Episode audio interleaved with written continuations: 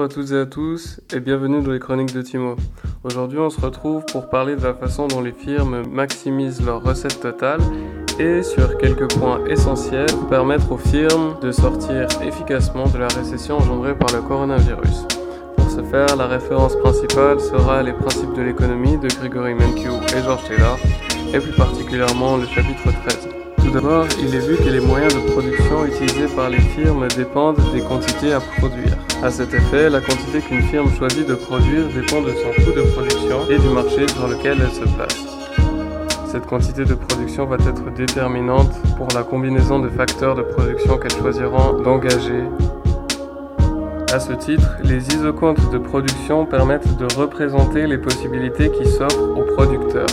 Il s'agit de courbes représentées sur un graphique ayant pour axe un facteur de production et un autre facteur de production. A noter que les isocomptes de production ont pour propriété d'être convexes. Cela s'explique par le fait que lorsqu'une firme diminue d'une unité une quantité de facteurs de production et la remplace par un autre, il se peut que la productivité marginale de ce facteur qui s'accumule soit décroissante. Pour faire simple, lorsque vous avez une pizzeria et que vous engagez un deuxième pizzaiolo pour préparer vos pizzas, il se peut que votre productivité marginale engendrée par ce nouvel employé augmente beaucoup. En revanche, si vous avez une petite pizzeria et que vous avez déjà 4 employés, le fait d'employer un cinquième pizzaiolo n'augmentera peut-être pas beaucoup la quantité de pizza que vous pourrez produire. De plus, le choix des combinaisons des facteurs de production est déterminant pour la rentabilité d'un producteur. À cet effet, il convient pour un producteur de considérer ses droites d'isocoût, à savoir les droites qui représentent les combinaisons de facteurs de production possibles pour un budget donné. Cela se représente graphiquement d'une façon plus ou moins similaire aux isocomptes, à savoir qu'elles mettent en relation deux facteurs de production. Cependant, elles sont cette fois-ci déterminées par le budget dont dispose le producteur et non par la quantité que ce dernier souhaite produire. À cet effet, il s'agira cette fois-ci de droite, contrairement aux isocomptes de production.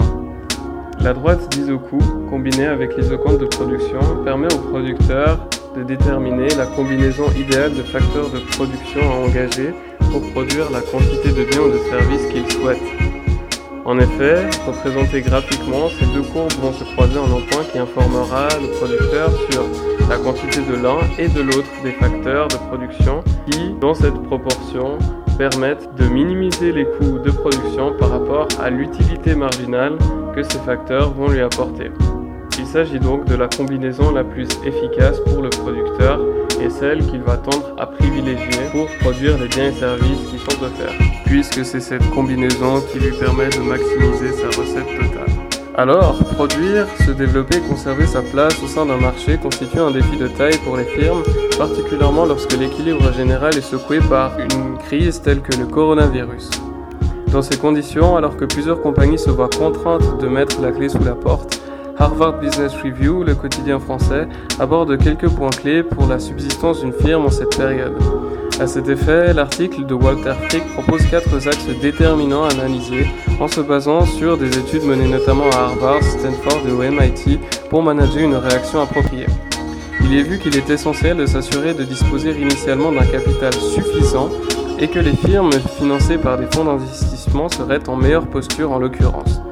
Il est également vu qu'il convient d'observer avec attention l'efficacité de l'organisation de l'entreprise et de la pertinence des personnes auxquelles les prises de décision sont confiées au vu des informations que ces derniers ont à disposition. Il est également vu que le licenciement peut s'avérer très coûteux une fois la crise passée et que des solutions de chômage partiel ou de rémunération sur performance peuvent être à envisager. Enfin, la technologie s'avère un outil essentiel pour l'agilité de traitement d'informations et la substitution de temps de travail qu'elle propose en faisant un facteur essentiel de subsistance, notamment dans le milieu industriel. Cela montre donc que s'il s'agit d'une période difficile pour tous, les employés dont le travail ne consiste pas à prendre des décisions pour l'entreprise sont particulièrement vulnérables aux mesures prises par leurs managers. Alors selon vous, quelles opportunités de travail indépendant sont à privilégier pour un employé qui souhaite s'émanciper en cette période? Pour partager vos réflexions sur le sujet, vous êtes évidemment la bienvenue. En ce qui concerne cette chronique, c'est un plaisir de la réaliser avec vous, c'était Timo et je me réjouis de vous retrouver la prochaine fois. En attendant, je vous souhaite de bien vous porter. Au revoir.